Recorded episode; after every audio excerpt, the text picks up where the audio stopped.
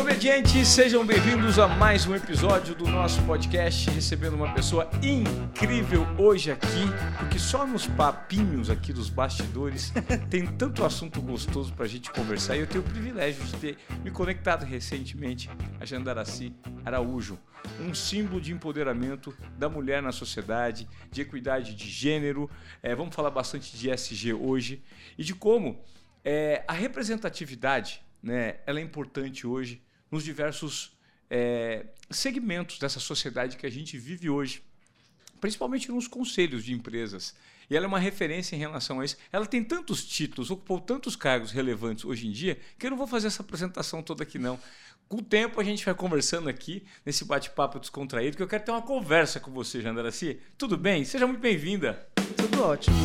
É, essa é uma conversa boa. A gente já estava aqui num, num papo bom, né? É, num papo gostoso, falando de como hoje a gente já andou em relação, caminhou de forma produtiva e caminhou de fato, né? No entendimento de melhores práticas e políticas de inclusão na sociedade que a gente vive, né? Mas como ainda estamos longe do ideal, porque moramos num país chamado Brasil. E quando a gente fala de São Paulo, Rio, esse eixo das cidades né, e dos ambientes que de certa forma nós frequentamos, né, com executivos, com um nível social e É, né, diferente. muito diferente, isso tudo funciona. A diversidade ela está presente, né, com políticas de empresas, políticas públicas. Mas no interiorzão do Brasil a realidade é completamente diferente. Você estava falando da tua caminhada até aqui. Uma caminhada difícil, tá, Jandaraci? É, capinei mato alto, hein? Mato bem alto. Até porque toda essa conversa, Ivan, é tudo muito novo. É tudo agora, começou agora. A gente não falava sobre. Conversar sobre diversidade e inclusão, não. Né? E era normalizado excluir pessoas.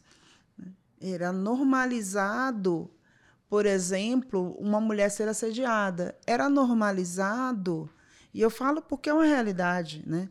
Era normalizado pessoas negras não ocuparem posições de cargos ou posições públicas. Era normalizado, era quase uma exceção.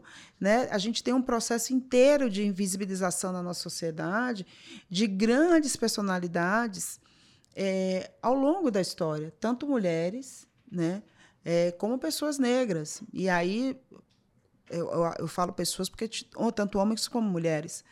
Então, é muito, de- é muito desse lugar, do quanto a gente ainda precisa caminhar. Uma, uma sociedade que, teoricamente jovem, teoricamente jovem, mas que precisa andar a passos largos para ser uma sociedade melhor. Porque a gente está falando de criar um ambiente bom para todo mundo. A gente não está falando do ou, né? Eu costumo dizer assim, gente, ninguém está falando que tem que ser ruim para alguma coisa e ruim para outra.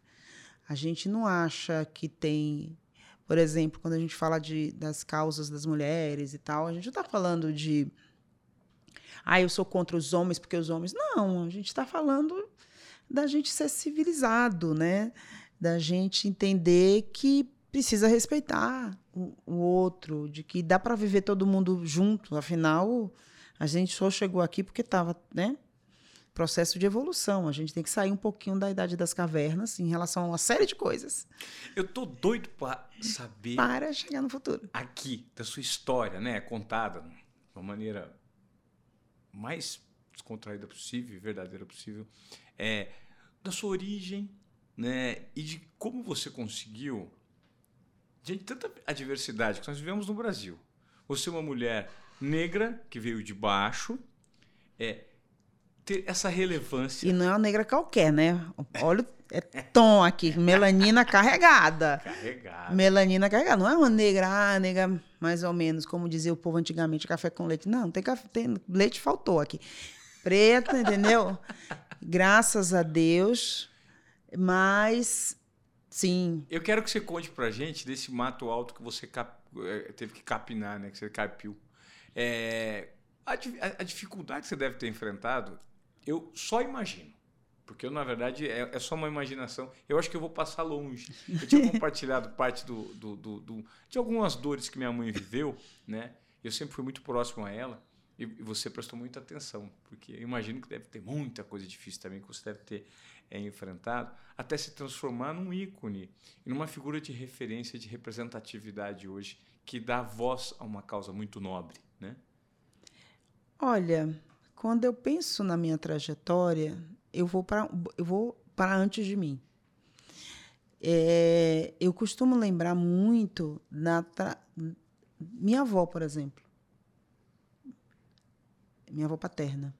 A minha a materna eu não cheguei a conhecer, infelizmente. Mas eu lembro da minha avó paterna. Ficou viúva, com 16 filhos. Hã? 16? Desculpa, gente. Nossa, 16 filhos. É, é porque eu quero, quero, quero o, recorrente, né? Quero o comum, era a média. Era média, né? Naquela época, elas casavam muito novas, uhum. né? É, você está falando de sua mãe, eu estava lembrando, elas casavam meninas, praticamente. Né? 14 meninas. Né? Casavam muito novas e Até era. Porque o, o casamento era uma chancela de credibilidade para ela conviver em sociedade. Porque senão. É, né? Dependendo da família, assim, de famílias humildes, muito mais. Então, a única forma de ter uma chancela, de construir, era né, ter uma família, casar. Então, minha avó, que ficou viúva muito nova, com esses filhos, o que foi para ela a mulher da roça, né? Como a gente fala da Bahia, da roça, é aquela mulher que plantava mandioca, que cessava farinha, que ia para o fogão, para o forno, né? Fazer farinha, ralava, cortava mandioca. Aquela mulher muito simples mesmo. E que conseguiu formar e dar uma vida digna para seus filhos. Para o meu pai, por exemplo. Então, eu vou lá pegar a história da minha avó e lembrar da história do meu pai, que era um homem que também da roça, mas que tinha uma facilidade imensa com números e ele saiu da roça para trabalhar na venda, porque onde ele ia comprar almoço, você, trabalha, você tem muita facilidade com o número, então vem trabalhar aqui. E aí ele começou, quando a Petrobras foi fundada lá na Bahia, naquela época, foi para cavar vala. E cavando vala, conheceu um engenheiro que falou: Nossa, você tem muita facilidade. Ele olhava o mapa, já tinha facilidade, já tinha muita facilidade com essa visão espacial, essas coisas. E que aprendeu a ler com minha mãe. Nossa. E a escrever com minha mãe. Em casa. Né? Se desenvolveu, entrou na Petrobras, se aposentou como gerente na época, né? Saiu de um cara que cavava buraco para virar gerente e transformou a história de uma família inteira. Ele era o mais velho. Que legal. Dos meus tios, que foram também se juntaram ali da união, desse modelo de união de família, com a grande matriarca, porque minha avó era uma grande matriarca, Júlia. É, uma grande matriarca, né? Então ela fazia com que a família ficasse unida. E ela falava que a gente, que eles tinham que andar juntos. O sucesso de um tinha que ser o sucesso do outro. Então tinha muito, e até hoje tem muito isso, a gente carrega isso, né, de se ajudar. Não uma coisa assistencialista, mas puxar, dar a mão para puxar. Né? Oportunidade. Né? Oportunidade de trazer. Então, quando eu olho para trás, eu venho desse lugar. Eu sou a sétima. Nossa, contra o irmão. Exatamente. Eu sou a sua número 7, também Rapa do Tacho. De, a você é a última, a eu sou, eu sou, a sétima, a última. A ah. sua sétima de sete. Sempre família grande, família baiana é grande. Tananã, sou baiana, só no canto axé, né? Mas também não sei cantar, né, gente? Também tem isso também, né? Não canto porque não sei cantar. Como, como diz meu pai, nossa, Tereza, esses meninos aprenderam a tocar um pandeiro, né? que quando ele viu os artistas, menina aqui, você não aprender a tocar um pandeiro, não um aprender a fazer um pandeirinho, não é. tocar nada. Mas a gente estudou, a gente deu muito certo. Eu sei que ele, ele sempre teve muito orgulho, hoje tem ainda, né, de onde ele estiver. Mas eu venho desse lugar, de pessoas, e eu fui criada assim. é, a gente vivia muito preconceito, sabe? À medida que a gente ia ascendendo financeiramente, a gente passava por muito preconceito. Enquanto família. Enquanto família. Uma família negra. Mãe preta, meu pai, família preta. Eu costumo dizer, é muito importante falar isso. Eu venho de uma família preta. Mãe preta, pai preto, e todo mundo pretinho. E a gente ia ascendendo socialmente e a gente via. Eu cresci vendo situações. Quando muito pequena, eu não entendia muito, né? Mas de meu pai tinha um hábito, quando recebia, ele queria levar a gente para restaurante. Vocês precisam aprender a estar nesses lugares. Porque ele ia, né? Ele frequentava, tinha os amigos dele, por trabalho e tal. Vocês precisam. E minha mãe ensinava a gente a com os talheres, como você se comporta, sabe aquela coisa? Vocês precisam poder andar em todos os lugares, andar com pessoas com mais condições do que vocês. Então eles tinham esse cuidado e esse olhar de proporcionar, de né? proporcionar e muito de educar. A gente ia para ser educado como se comportar. Olha que louco. Num restaurante bacana. É. Óbvio que era pegava aquele dinheiro, separava aquele dinheiro do mês, vamos fazer isso com os meninos. Investimento na família, né? Investimento na família. Ele, aliás, é um outro ponto que eles investiam muito na educação, né? na nossa educação.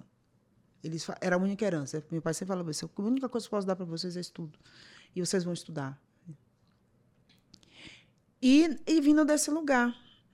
E aí aconteceram situações da gente ser, dizerem não atenderem, da gente ser barrado. Eu me lembro muito bem um dia que estava só eu e ele, e a gente saiu para fazer alguma coisa, e ninguém quis atender meu pai.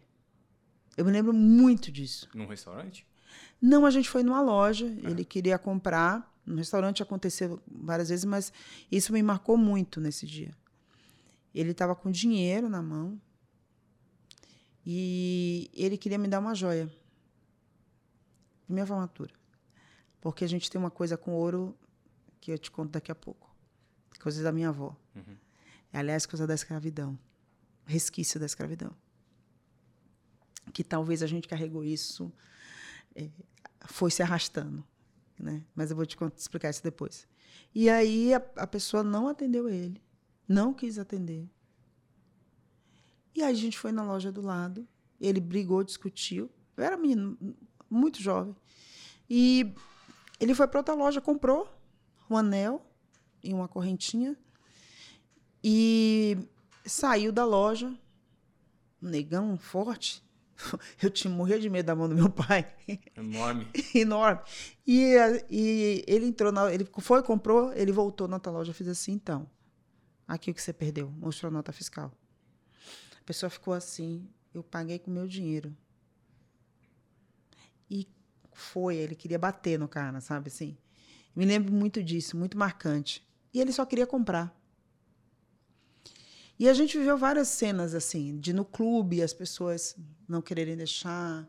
E, óbvio, eu era muito mais nova, meus irmãos entrarem aquela batalha, sabe assim, vai entrar assim, ela vai fazer e vai. Então, eu vim dessa, dessa família que a gente não abaixa a cabeça. E eu fui ensinada pelos dois, tanto meu pai como minha mãe, uma menina preta retinta, de que eu podia ser o que eu quisesse ser. Eu era uma criança livre. Não tinha. Meu pai, inclusive, às vezes tinha situações. Sou cheia de cicatriz, né? Cheia. Minha mãe ficava enlouquecida. Porque meu pai deixa ela brincar do que ela quiser. Deixa ela. Ela vai ser o que ela quiser. Então, tenho aqui as marcas de poder brincar com tudo, de correr atrás de pipa, de meus irmãos coitados terem que me salvar no jogo de gude, porque eu sempre perdi. Era péssima com aquilo, mas eu queria estar no meio dos meninos jogando. Nem quedas aqui de ficar pendurada. Então, eu fui criada para ser o que eu quisesse ser. Com isso, é o que eu cheguei até aqui. Foi o que te trouxe, né? Foi esse comportamento inicial, foi essa, de, essa, essa, essa, essa, centelha de você uhum. pode ser o que você quiser. E nada te para. Ah, olhou feio, chegar em casa chorando porque alguém foi preconceituoso, eu tinha um batalhão. Eu sofri preconceito até na escola. Né, de professor dizer que era mentira que a gente tinha viajado nas férias. E a gente não tinha feito nada especial, tinha ido para casa de outra tia. Mas, Mas como era um lugar, tipo, foi para foi outra cidade, uma cidade mais virava um, como assim? Uma família preta, entendeu? Uhum. Ter um carro para ir buscar, porque a gente tinha carro naquela, um carro para ir buscar na escola? Não, não é possível. Impressionante, né? Então perguntava se meu pai era jogador, se ele tocava em algum lugar. Caramba. Então eu vim desse lugar. E assim, eu fiz minhas escolhas. Né? Durante as minhas escolhas, Ivan, eu passei também por relacionamentos abusivos. Eu tive, fiz a minha história. Mas sempre com essa perspectiva de ter um pai e uma mãe que dizia assim: você não precisa passar por isso. Vai e faz o que você quiser. Nossa, essa força que, que veio de berço, ela foi fundamental, é. né? Quando eu decidi morar no Rio de Janeiro, meu pai foi o primeiro. Pode ir, eu tô aqui. Para o que deve é. Sem medo. Um perigo, porque eu adoro esporte. Por, por ser criada assim, eu adoro coisas radicais. né? Essa, não tem medo, vai. Vai saltar de paraquedas, vai fazer. Eu sou assim. Mas é, eu vim desse lugar, Ivana. Então, minha história começa aí. Eu venho de uma família que me ensinou. É, por um lado, é duro um pai e uma mãe ensinar o filho a lidar com preconceito. Mas me ensinou também que isso não podia me parar nunca. E quando você olha o mundo de hoje, essa transformação que nós estamos vivendo, isso é fruto de um despertar de correções históricas dessa, dessa sociedade que vem com o novo chip por meio das novas gerações? Que momento você acredita que nós nos encontramos em relação ao estágio necessário de evolução, Jandaraci? Olha, a gente ainda está muito. tem um gap imenso. A gente ainda vê barbaridades. Sim. Toda hora, né, Ivan? De pessoas acharem que uma outra pessoa não pode morar num determinado condomínio. Que a gente vê toda hora um caso absurdo, surreal, né? De não frequentar determinadas lojas. A gente vê. Mas eu acho que tem, eu gosto de olhar o copo cheio. Imagina, não tinha rede social, você não podia expor. Você não tinha leis e garantias que fizessem você lutar pelo seu direito de existir. Então hoje eu tenho muito mais possibilidades de lutar pela minha existência e meus direitos do que existia há muitos anos atrás. E também tem uma coisa legal que a gente estava até comentando antes, a gente tem uma nova geração, eu acredito muito nessa juventude, que graças ao universo vem com um novo mindset, vem com outro chip. Total, totalmente. E outra, né? Ninguém nasce preconceituoso, ninguém nasce né? Babaca. Mas é uma escolha. E a gente vê uma nova geração que não entende muito, né? Que, por exemplo, vou falar de diversidade com. O que, que tem a ver? Um jovem de 15, 16 anos hoje. É, tipo, por que, que você tem que falar isso no trabalho? Por que, que as pessoas escolhidas por, pela orientação sexual dela, pela cor de pele, tipo, isso faz sentido? Faz sentido? É isso essas discussões que vocês estão tendo? Sério? Perda de tempo. E a gente está falando de robô, de inteligência artificial. Começa a perder sentido esse comportamento. Então a gente tem um momento de, de, de grande inflexão que eu costumo dizer, a gente vai ter quem vai acompanhar a evolução e tem quem vai parar no poço de piche. que não entendeu que o mundo mudou, que não dá mais para poder a gente se comportar como em 1534, quando chegou o primeiro navio negreiro aqui. Tem gente que não entendeu. Tem gente que não entendeu que a gente não está na época das cavernas que tinha aquele bonequinho que pegava as mulheres pelo cabelo e saía arrastando, né? O, o, e assim, eu vou casar com essa. Pum, pegava igual. Tem gente que não entendeu. Tem gente que vai ficar lá no passado, e eu costumo dizer aquela brincadeira da, da família dinossauro, né? Que quem ia ficando muito velho e não conseguia acompanhar nas migrações parava no poço de piche, era jogado no poço de piche. Vão ter pessoas que vão parar no poço de piche da sociedade, da humanidade. Elas não vão acompanhar essa evolução, infelizmente. Mas eu quero olhar quem vai acompanhar, quem vai seguir. É, eu, eu tenho esperança de que a gente não tenha mais que falar sobre um monte de coisa. Sobre diversidade, sobre a questão racial. Eu gostaria muito de não falar mais sobre isso. Está longe no Brasil? Mas muito longe, muito longe. É tudo muito recente, né? Quando Parece... a, gente, a, gente, a gente fazia um cálculo, né? Eu e você aqui, antes da gente começar a gravar, que há 140 anos. Menos? Menos, 135 anos. 135. Nós tínhamos escravidão no, no Brasil. Eu era propriedade de alguém. Você jamais poderia estar sentado aqui comigo, batendo um papo de igual para igual, trocando é. uma ideia, é. expressando suas Ou tinha sido propriedade de alguém, talvez. Porque talvez pudesse ter nascido na lei do ventre livre, que não era ventre livre, porque as crianças. Né, não faz sentido. A lei mais, mais bizarra. O único é, animal, acredito, os biólogos e naturalistas me corrijam, mas eu acho que o único animal, animal, que somos animais, né? Nesse, nesse, partindo dessa premissa, que depende 100%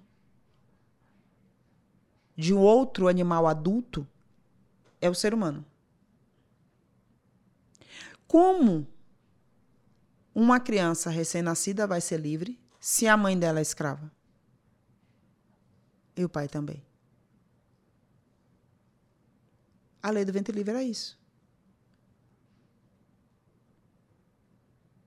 Como essa criança seria forra se ela vivia na senzala?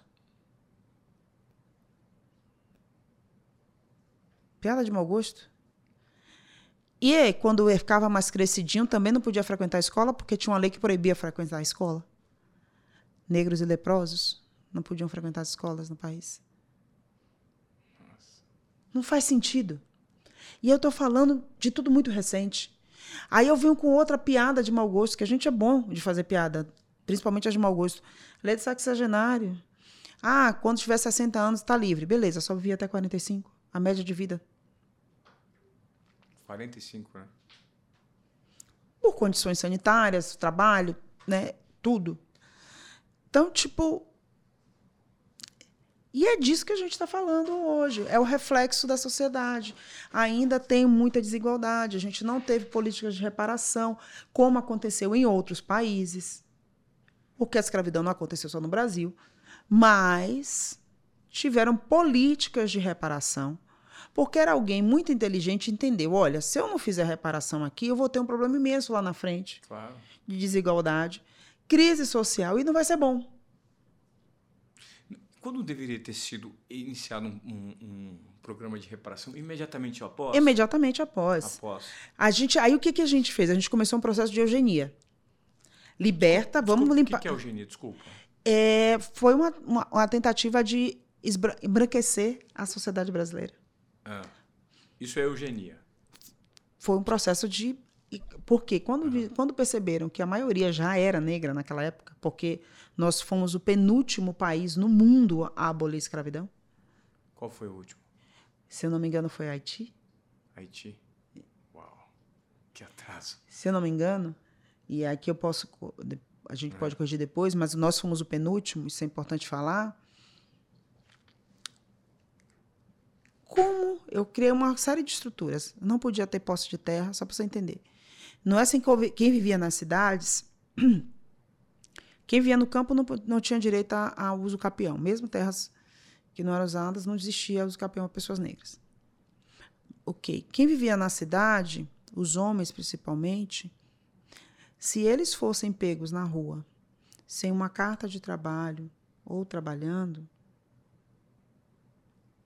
era preso seis meses. Sem nenhum tipo de acusação. Lei, da, por... lei da vadiagem. Não está trabalhando, está fazendo o que aqui nesse lugar? Ele podia ser preso e seis meses de trabalho forçado. Essa perpetuação, aí as mulheres, e aí vem as mulheres negras nesse papel, eram as lavadeiras, as quituteiras, as que trabalhavam na feira, no mercado, nas feiras livres. Elas é que acabavam sustentando e trazendo os homens. Os homens ou ficavam na estiva direto, carregando. Trabalho forçado, tra trabalho pesado, né? Trabalho pesado. Então, é essa essa construção de sociedade e foram começando a ser expulso para a criação de favela começa ali. Como assim tá morando na beira da praia? Vamos, né? Começa a expulsar para os morros e desapropriação. Tem um samba lindo, lindo, né? E triste ao mesmo tempo que fala disso, da, de, de como começa a construção das favelas no Rio de Janeiro, da desapropriação, derrubar os barracos. Então Qual que, que é? Qual samba que é? Eu, eu preciso me lembrar agora, não me lembro. Se eu não me lembro é de Cartola de Candeia que fala disso. É, mas é, é você lembrar a história do nosso país. Foi assim que foi construído. Ivan, meu nome era do dono, de ou da minha avó, do meu tataravô, da minha tataravó, porque, inclusive, o nome de onde você vinha era pagado. Hoje, quando eu vejo as pessoas, é, tenho muitos amigos e amigas, nossa, eu estou indo fazer é, o registro da minha cidadania portuguesa, italiana, francesa, lá, lá, lá, lá. É porque eu resgatei a história do meu bisavô, tataravô. E a gente, olha, a gente não tem como resgatar a história de ninguém. Porque provavelmente todos os seus antepassados eram escravos. E não tinha registro nem de onde, era, de onde eles vieram. Sim. Foram apagados, queimados, documentados, muita documentação. Mas a sua história já foi tirada de você antes de você nascer, né? Isso é uma violência. É uma violência, claro que é. Se você para para pensar hoje, você não tem direito de, de saber quem era a sua raiz familiar. A gente foi tirado isso. Tiraram isso da gente. Por exemplo, eu, para entender um pouco de onde eu vim, de que lugar de África, de que lugar do mundo, Hoje, o meu privilégio, eu descobri isso com 46 anos, que eu tenho descendência argelina. Por conta de uma. uma exame de DNA. De DNA, né? Que eu pude fazer. É que é por meio do sangue? Você... Para saliva e, ah, e sangue. Saliva e sangue. É eu pude pagar um, um, exame desse, que é caro, né? Não é uma coisa acessível, não é um negócio que você vai pagar 100 reais e faz uhum. um completo mapeamento. É caro. Só alguns anos eu pude entender de que lugar do mundo. Que legal. Mas agora, 46 assim, anos. Que, que, legal que você conseguiu fazer, mas que. que triste, Quantas pessoas não sabem? que ninguém quase tem o acesso a isso. Né? É. Então eu fui descobrir agora que, por exemplo, eu tenho 26% francês, do, do centro-oeste da França, ali sul, né? Já mais perto da. Aí entendo a origem argelina, argelina. É, tem um pouco de costa do Benin, tem sangue índio, mas agora não tenho nenhuma descendência portuguesa, nem italiana, nem espanhola, direto França, né? Porque, é, pelo que é explicado, deve ter sido algum meu tataravô, direto. Hum. Agora. Mas eu não sei quem são essas pessoas. Quem são essas pessoas? Que sobrenome era esse? Não sei. Mas eu sei a herança genética que me deixaram, né? As tendências, as doenças e tal. hoje você consegue descobrir com o exame de DNA. Mas isso foi tirado de milhões de pessoas. 56% da população não tem acesso a isso. É, doido, né? Quando você traz consigo essa bagagem, né, esse histórico, hoje você é, você conseguiu atingir um nível de visibilidade por conta de todas as suas realizações que trouxeram até aqui. Você explicou bastante no início sobre a sua criação, né? E esse empoderamento veio de um berço familiar. Quando você está dentro de conselhos, de organizações, qual que é o tipo de resistência que você observa mais comum que ainda existe nesses ambientes do ponto de vista cultural para que a gente mude esse comportamento dessa herança, de certa forma, maldita que o Brasil ainda carrega? Ah, olha, para começar, o que a maioria das mulheres passam. Ou te silenciam ou querem reexplicar o que você fala. Gente, é insuportável. É... Duvidar da sua capacidade. E assim, das mais variadas formas. Entra gênero muito forte.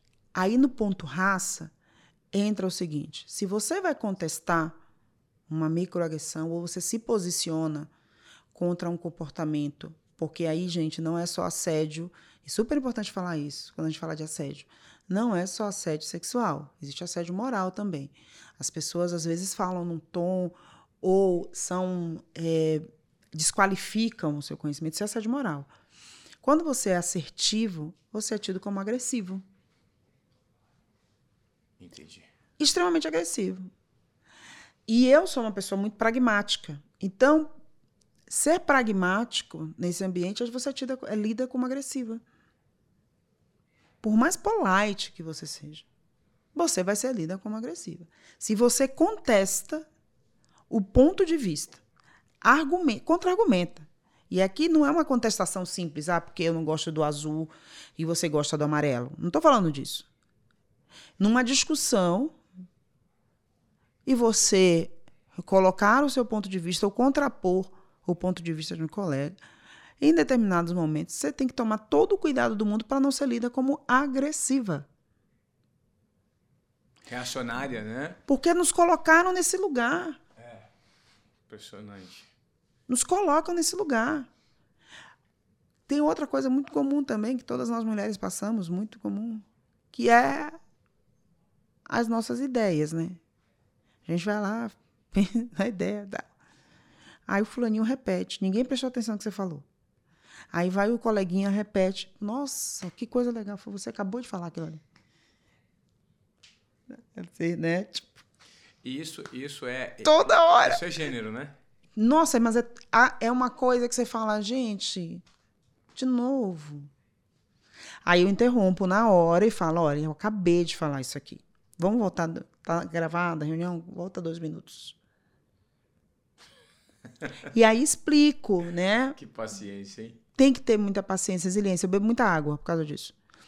Porque às vezes você tem que beber um pouco de água para você não, né, realmente não se tornar agressiva. Porque e, e agem de forma natural, os sonsos, né, da vida e as sonsas da vida. Nossa, mas não era a intenção, eu não pensei assim, entendeu? E essas microagressões. Eu, por exemplo, eu sou super é, tranquila. Às vezes eu gosto de usar o cabelo trançado e tal. E aí vem perguntas absurdas. Se lava o cabelo, como é que lava o cabelo? Como é que. Tipo, você pergunta para alguém como ela toma banho? Nossa. Então você tem que lidar com isso. É, infelizmente, não é tem que lidar porque eu tenho que aceitar esse comportamento, não é disso que claro. a gente está falando. Mas essa é uma, é uma dinâmica. É a dinâmica de não te convocar. Exemplo, a época que eu estava exercendo cargo público aqui, acontecia com frequência absurda. Qual o cargo, por gentileza? Só eu fui, audiência... eu fui subsecretária uhum. é, de empreendedorismo na área de desenvolvimento econômico aqui de micro e pequenas empresas e dirigi o Banco do Povo. Uhum.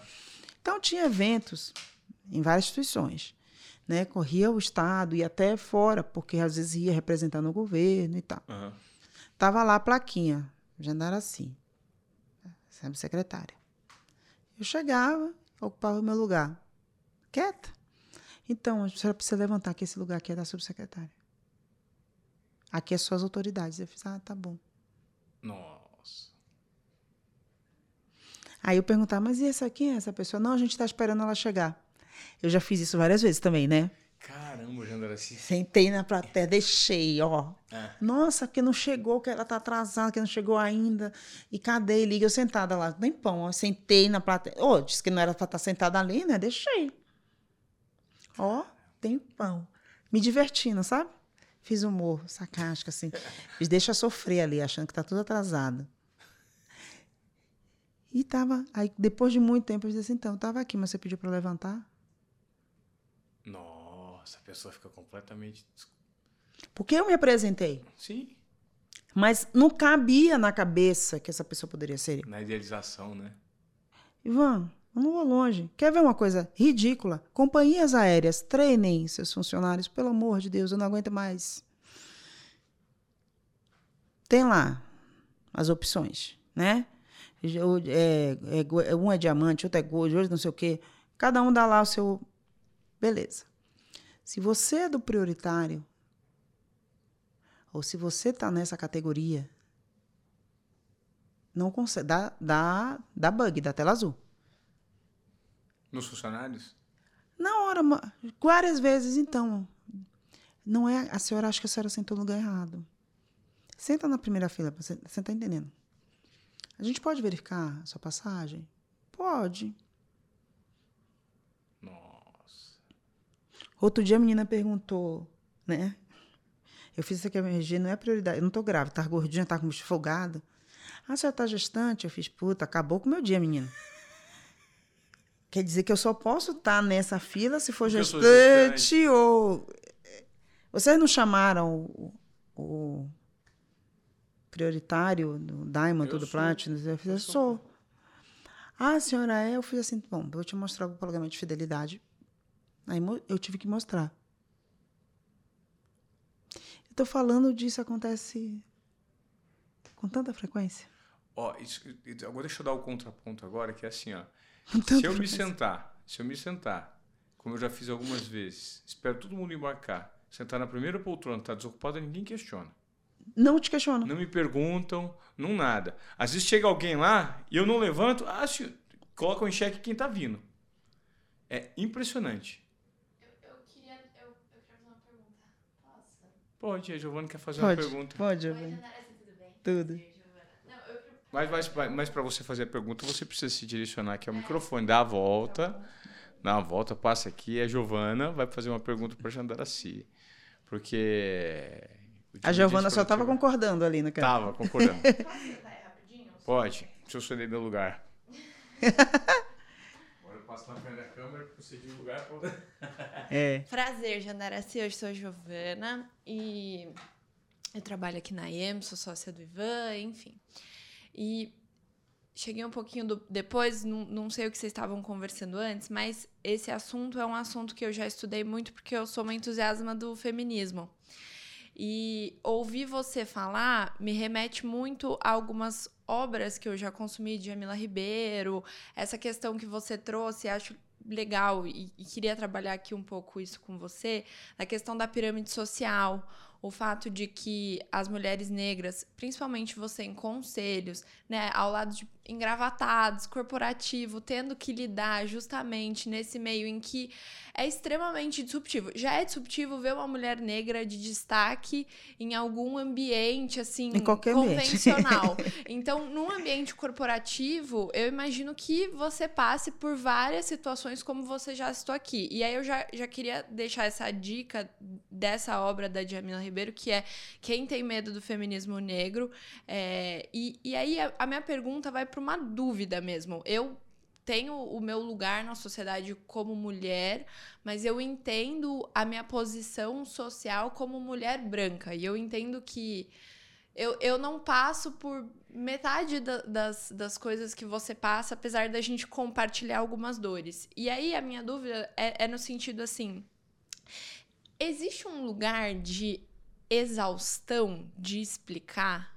Existe. Que vocês merecem esse espaço. Porque que nem o, Ivan sentou aqui no lugar dele e ele falou: Não, vou te dar um exemplo. No Nós Vemos Ninguém Me Questiona. E aí as pessoas. É, parece que esse movimento de não, vamos igualar todo mundo é como se as pessoas olhassem a figura negra, a mulher, o homem negro, como um dicionário. E aí o tempo inteiro querem te perguntar: Mas isso pode? Isso não pode?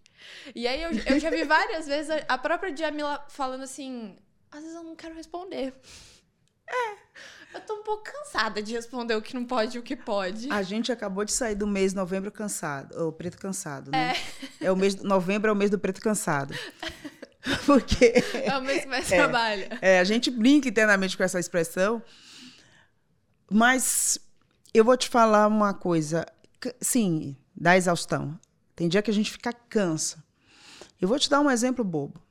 Estou eu, depois de anos, né, me qualificando, estudando, né, tal.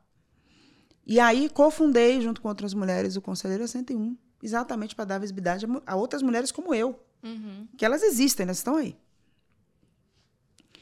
E alguém falou: não, mas elas são mais júniores. Eu ouvi isso essa semana. Isso bateu tão fundo que eu acho que eu fiquei com três metros de altura em dois minutos.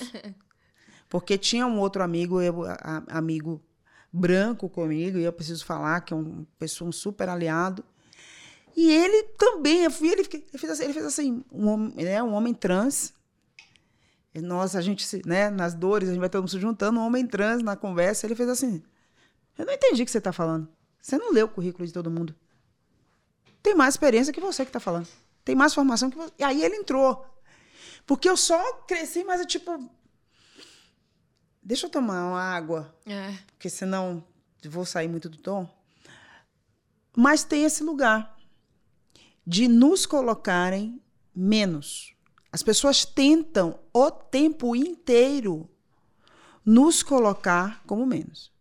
Por exemplo, nem todo mundo tem uma história de, de sair, sabe, de miséria. Sim. Tem pessoas que já nasceram numa situação melhor. Claro. Mas as pessoas não conseguem entender nesse lugar. Tanto é que na pirâmide social vem homens. Gente, isso aqui, eu costumo dizer. Tem gente que fica incomodada. Ai, mas vocês ficam atacando a pessoa. Não, ninguém está atacando. Eu estou trazendo dado. É. Então a gente precisa conversar. Se é, a terminologia incomoda, vamos discutir com o BGE. Não é comigo. Então, assim, o que é que as estatísticas e os estudos falam? Homens brancos, mulheres brancas, homens pretos, mulheres pretas, mulheres, homens negros, mulheres negras. Vou colocar aqui os pretos e pardos. Mulheres negras e homens negros. Homens negros e mulheres negras. É uma hierarquia social. Sim. Existe essa hierarquia social. O que é que reflete essa hierarquia social? Reflete nos direitos, reflete nas oportunidades. Então, por exemplo, uma mulher negra, ela está no último, ela pode ter a maior qualificação do mundo, ela pode ter estudado o que for, ela vai ganhar menos do que um homem negro, ela vai ganhar menos do que uma mulher branca ela vai ganhar 60% menos do que um homem branco. 60 é muito. É muito. Isso me tira o quê? Me tira a possibilidade de estudar fora, me tira a possibilidade de consumir, me tira a possibilidade de fazer coisas. Sim.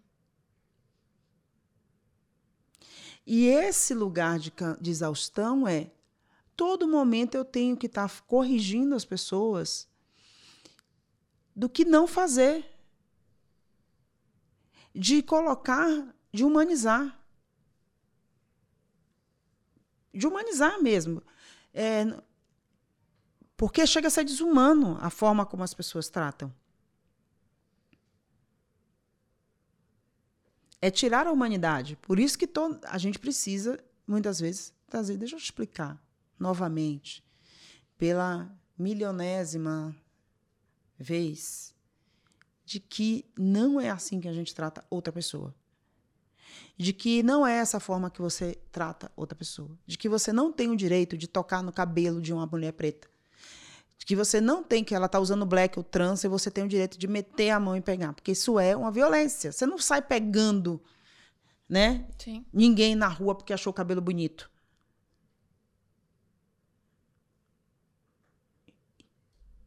Então, isso é cansativo. É cansativo a gente ter que falar, ficar controlando todas as vezes as nossas emoções para a gente não, de vítima, não sair como algoz. Porque isso é outra coisa que acontece o tempo inteiro. Só você entender, se você me agredir, a gente estiver ali no meio da rua, e você me agredir fisicamente, eu tenho que pensar duas vezes antes de me defender e retribuir a agressão.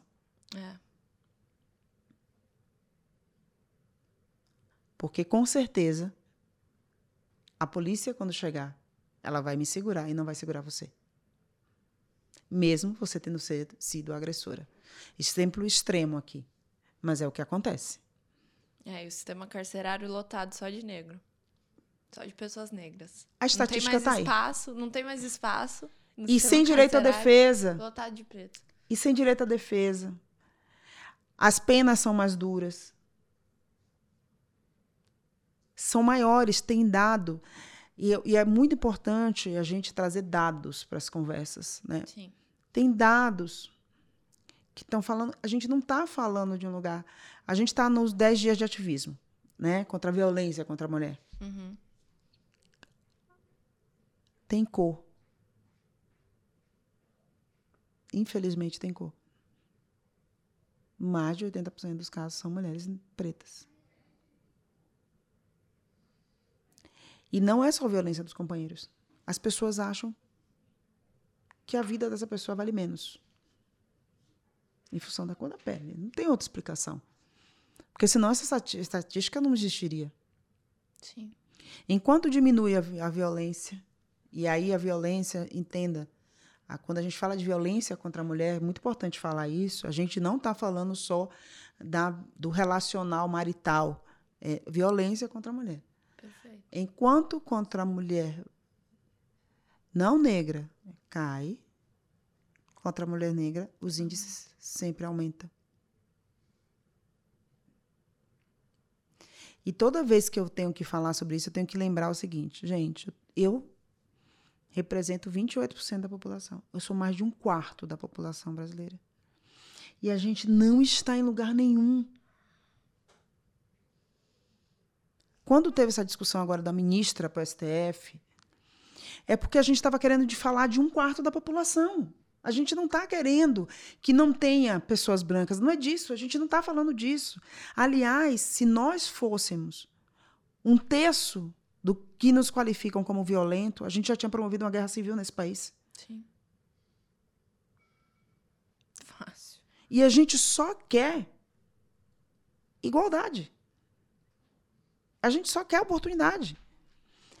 Um quarto mais de um quarto, né? 28% são mais de um quarto da população. De 200 milhões de pessoas, sou mais de um quarto. Onde eu estou?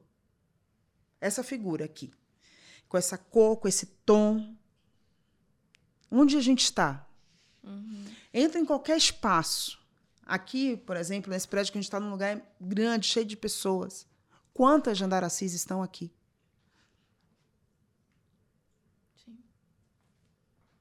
Eu acabei de voltar de uma instituição de ensino famosa e éramos três.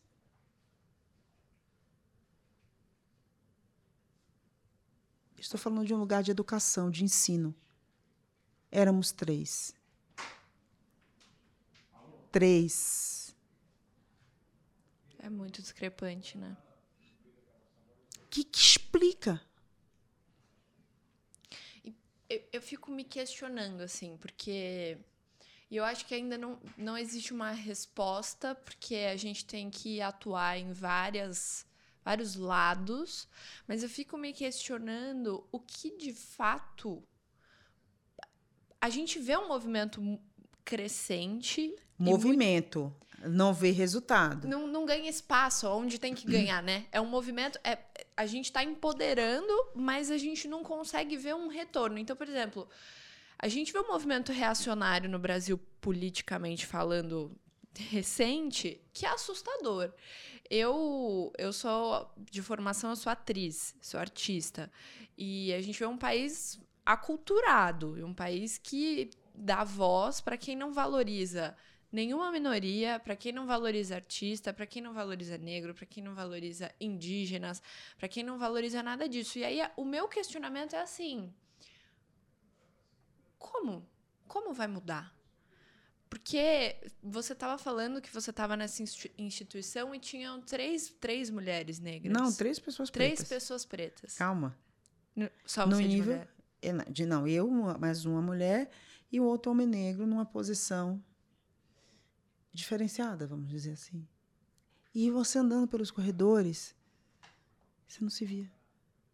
E olha que eles estão tentando fazer um trabalho sério e tal, mas tipo ali você vê a foto do que é a sociedade. Sim. Ainda somos exceção. Isso que não dá mais para continuar, entende? É, e assim, por exemplo, eu cresci numa escola privada, assim, de classe média, e eu tinha. De quatro salas, eu tinha dois, amig dois amigos negros. E, e eu realmente. No universo de, vamos dizer, uma turma é 50, 40 e poucos? Mais. Mais, né? Eram na escola. quatro turmas de 30. É, vai. Meio de cento e poucas pessoas. pessoas. Eu tinha dois amigos negros. E eu fui muito em busca de ler. Então, o povo brasileiro eu li, eu li Silvio Almeida. Eu, eu comecei a de fato estudar porque ainda como artista, eu acredito que, que ter essa visão de estudar e, e tentar promover e ajudar, mesmo que sabendo de todos os meus privilégios. É, como que eu posso atuar? E aí, a minha reflexão. Né, Mas como... é esse o privilégio que pode fazer contribuir para a causa. É esse o ponto. O que a gente fala do papel do, do, do, do aliado é como ele usa esse privilégio para corrigir, ajudar, né? Sim. Não dá para você não sair mudando a sociedade toda, mas como é que você usa esse seu privilégio para contribuir com outra pessoa? Sim. E aí é o contribuir dando protagonismo. E é um, é um exercício. Mas tem como fazer. De novo, eu vou usar. Eu acredito que a gente vai conseguir mudar. Uhum, eu, eu não me deixo contaminar pelas coisas ruins ultimamente. Até porque notícia ruim tem todo o tempo. A gente viveu quase o período das trevas, né? O, a, a volta à história. Eu, eu até estava pensando, daqui a pouco vamos montar fogueira aí, vamos botar queimando. Vai voltar a tempo da Inquisição, né? Sim. A gente teve isso, né? As pessoas não lembram disso. Muita gente não lembra disso. A gente teve Inquisição nesse planeta, né? O Brasil veio muita gente que fugindo da Inquisição. Mas a gente teve Inquisição. Pensa aí, as pessoas eram queimadas, torturadas. Mulheres, principalmente. Sim. É, a gente teve escravidão, a gente teve Inquisição. A humanidade é complexa. Mas eu preciso acreditar. Eu preciso, porque senão você não levanta da cama. Então, assim, todas as, as, as adversidades, todos os nãos, para mim, virou tijolo. Todos. Tijolo para construir. Para pavilhar. Perfeito. Virou piso. Entende? Porque se você não faz, não ressignifica, você adoece. E é o que eu mais tenho visto. Com as redes sociais, grandes pessoas, pessoas incríveis, vêm adoecendo. adoecendo. E acho que é esse o meu papel hoje, sabe? Capinei mato alto. Agora vamos pavimentar para ficar um pouco mais fácil a trajetória. Mas. E esse é o papel também. O que, que eu faço com isso aqui? Quando você percebe, por exemplo, você está num ambiente, num bar, que a pessoa não é atendida, está numa festa quando ou num lugar que você vê que a, a pessoa está sendo ignorada, que acontece isso também, tá? Sim. Chamam, às vezes, o lugar e te ignora, te deixa ali naquele canto. Como é que você faz com isso? Quando é que a gente corrige a piadinha infame? Ah, eu corrijo sempre. Ele sabe. Não posso ouvir uma piadinha infame. Né? Esse é o papel. Sim. De não deixar aquela coisa ruim prosperar, entendeu? Eu acho que esse é o grande desafio Perfeito. de todos nós é o que a gente faz com. Porque o que é ruim sempre existiu e vai existir. Sim. O problema é o que é que eu faço. Eu não posso me deixar contaminar. Aqui não vai entrar água suja. É isso. É, e prosperar, né? Acreditar que em algum lugar tem que chegar, tem fonte de estudo, tem fonte de conhecimento, tem pessoas que estão ativas na mudança. Pode cobrar, tem o Google, viu, gente? É, é fácil. pode cobrar, acesso, né? É fácil, é só querer. É, é... Eu fui jurada do Prêmio Jabuti esse, dessa edição.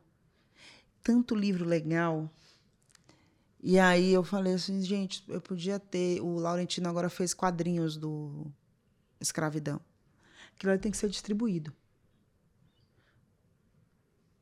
Brinde de final de ano. Toma aqui, história em quadrinhos, Laurentino.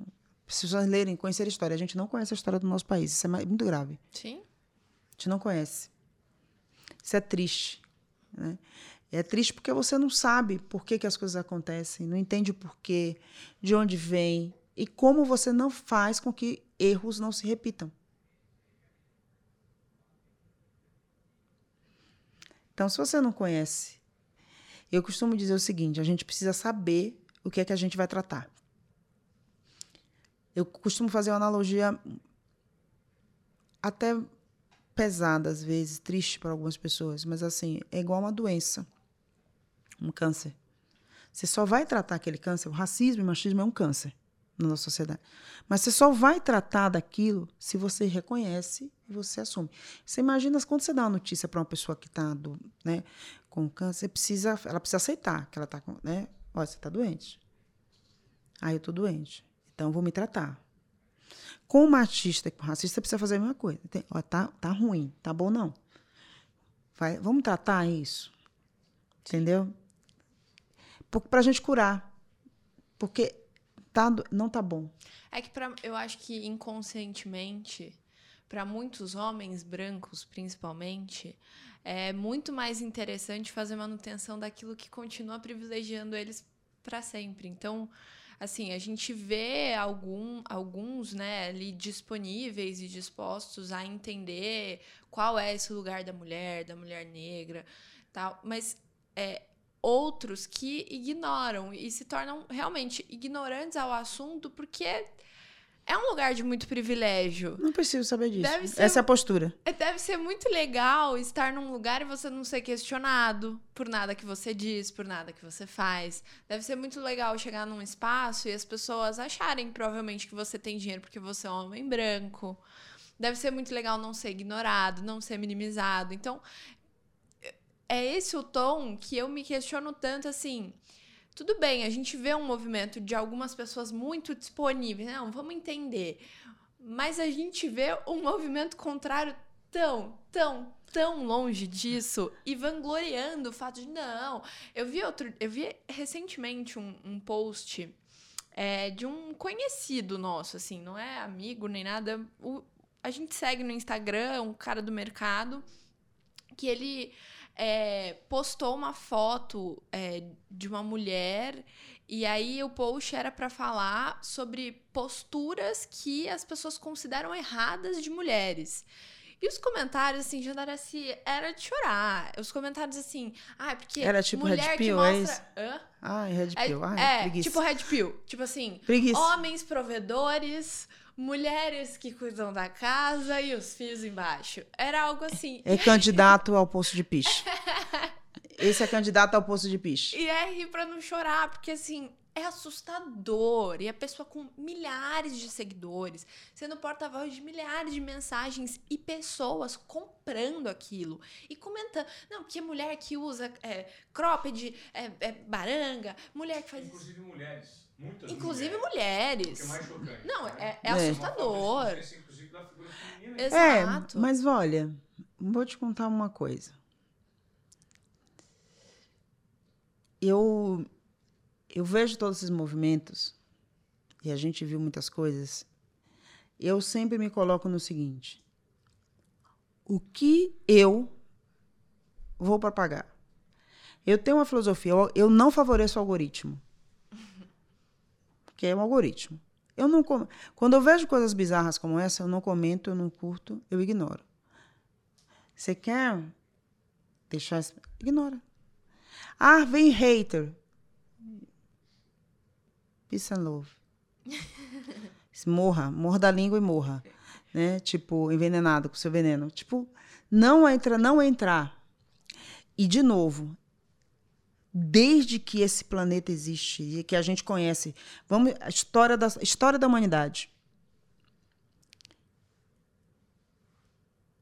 Olha, os incas e astecas se foram, né? História da humanidade. Sempre existiram, essas pessoas sempre existiram, elas vão continuar existindo. Sim. O que a gente tem que fazer é lutar o bom combate. Para mim, isso para mim é uma filosofia de vida. Eu não quero entrar nessa frequência. Elas vão existir. O meu ponto é o que eu vou trilhar para que esse movimento não cresça. Perfeito. O Yang Ying vai existir noite e dia, luz claro. Essa e aí a escolha isso é inclusive uma dica de saúde mental. Escolha o bom combate. Faça boas escolhas. Eu não preciso. É outra coisa muito sábia. A gente não precisa se posicionar para tudo, a gente não precisa comentar tudo, a gente não precisa entrar em todas as guerras. Perfeito. Porque senão eu vou perder batalhas importantes me dispersando. Porque esse tipo de coisa dispersa. Esse tipo de dispersa. Ai, mas milhões, somos 8 bilhões de pessoas no mundo. Eu não vou gastar energia com alguém que está cheio de dor, cheio de traumas e precisa de tratamento psiquiátrico. Não sou eu que vou receitar o melhor remédio. Mas eu vou buscar espalhar coisa boa, luz. De mim só sai coisa boa. De mim sai Dos coisa boa. Eu não tenho controle. Eu não controlo. Isso é importante. A história de um terço. Sabe a história do terço? Não, qual que é? Eu uso isso para tudo, tá? Um terço está sobre a minha gestão. Eu controlo, eu gerencio. O segundo terço, eu posso fazer escolhas de como está próximo ou não e entender esse segundo terço. O outro terço eu não controlo, não está na minha gestão e eu só posso gerenciar o que está no meu controle. Fora disso, eu sigo o fluxo e continuo cuidando do meu terço. É isso. Ah, eu precisava escutar muito isso, porque eu vejo esses posts. Eu tenho, eu tenho assim, pouca maturidade emocional para algumas coisas. Eu vejo esses posts, eu fico. Nossa, eu fico possessa. Eu falo pra ele, eu falo, vou comentar. Daí eu ensaio comentar várias vezes. Eu nunca comento, mas eu ensaio, falo, eu vou meter textão aqui. Eu falo, não, vai, a internet não vale a pena, porque só Não, e aí o que, que eu faço? Eu deixo de seguir, eu bloqueio, eu não É. quero ver mais. É muito importante a gente cuidar disso, porque isso nos adoece. Adoece. Aliás, é outro mal do século, né? A saúde mental. Exatamente por essa coisa das redes sociais. A gente quer estar ali. Né? Muita gente sofrendo de fomo, porque não está. Calma. Não é esse o caminho. Toda vez que você comenta um- um- uma situação dessa, você le- a- levanta mais a pessoa. E eu não é isso que eu quero, então eu não comento. Eu não falo, eu não dou atenção, eu ignoro e vamos para o próximo passo que tem coisa melhor para acontecer. Perfeito. Obrigada, eu invadi aqui. Muito, muito, muito obrigada, Gilberto. É. Bom falar com você, Giovanni. Agora, assim, é super legal vocês conversaram e o que eu noto, e talvez é o que mais me machuca, esse é o meu testemunho, é pessoas é, no, no- no topo da cadeia da sociedade patriarcal que nós vivemos, lutando e tentando desqualificar, como vocês estavam debatendo, causas emergentes que passaram a ter voz, e sempre com aquela a, a, a justificativa do mimimi. Ah, mas isso é mimimi, é mimimi da minoria, mimimi da minoria ali.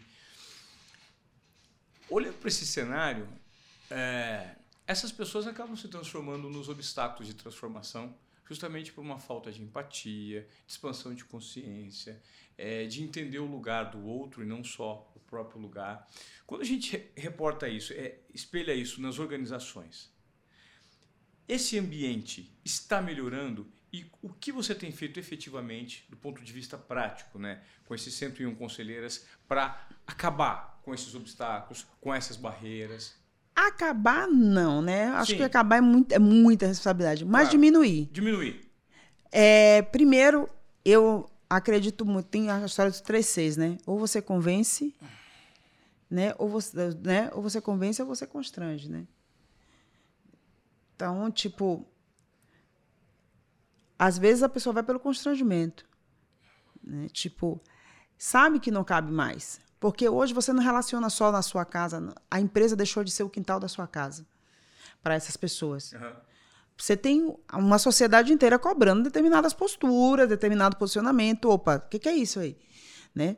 A gente, e é isso que eu, que eu costumo dizer, a gente tem um outro movimento também da sociedade cobrando algumas coisas. Porque todo mundo entendeu que o que trouxe a gente até aqui não é o que vai levar a gente para o futuro. É, então, a minha posição é, primeiro, trazer as reflexões, fazer as perguntas corretas. Trazer para as pessoas de que futuro é que a gente está falando, querendo construir e se qual é a marca que essa pessoa quer deixar para essas pessoas, algumas pessoas especificamente. Porque a história só vai lembrar dos visionários. De quem simplesmente rompeu o status quo. Quem foi lugar comum, pessoa comum, ela não é lembrada. E tão poucos retrógrados, né? Aqueles, e, os últimos, os, aqueles que querem segurar o movimento, o movimento. que querem frear o movimento. Então é uma escolha individual. Eu parto da pra, o princípio é do indivíduo. É o agente transform, grande agente transformador é o indivíduo. Não é o grupo. Se eu consigo impactar mais indivíduos, eu consigo ampliar a transformação.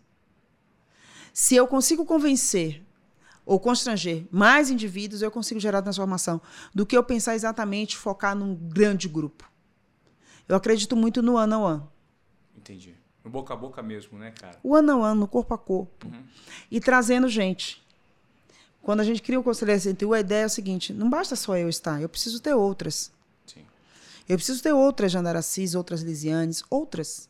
Essas pessoas precisam estar ali, ocupando, eu costumo fazer analogia é, desse movimento como enchente de rio.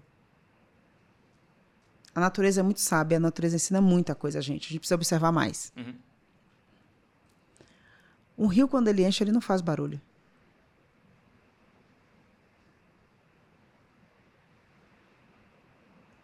Quando você já vê, a água já subiu.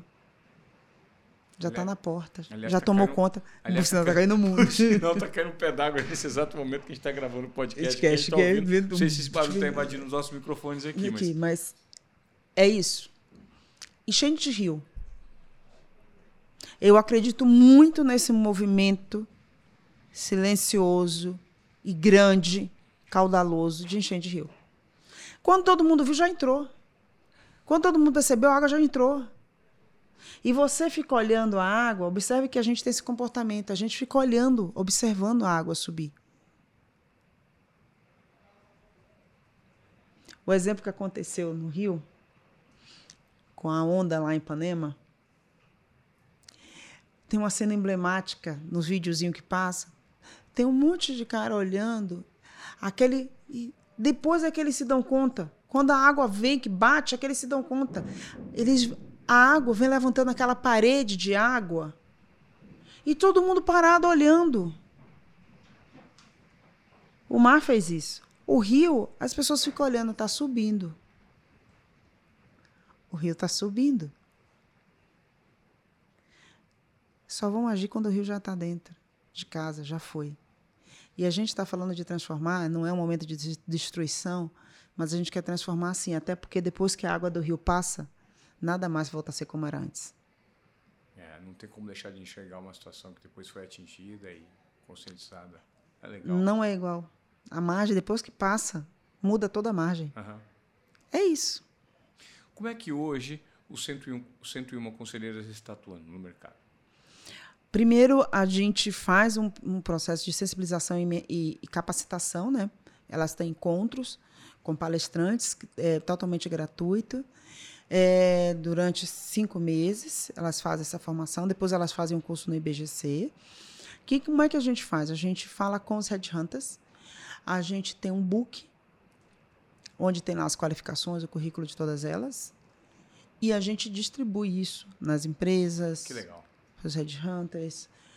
E com a qualificação e a histórico profissional que essas mulheres têm, é como se a gente estivesse dando um grande presente para quem está fazendo o processo seletivo. Olha, tem aqui.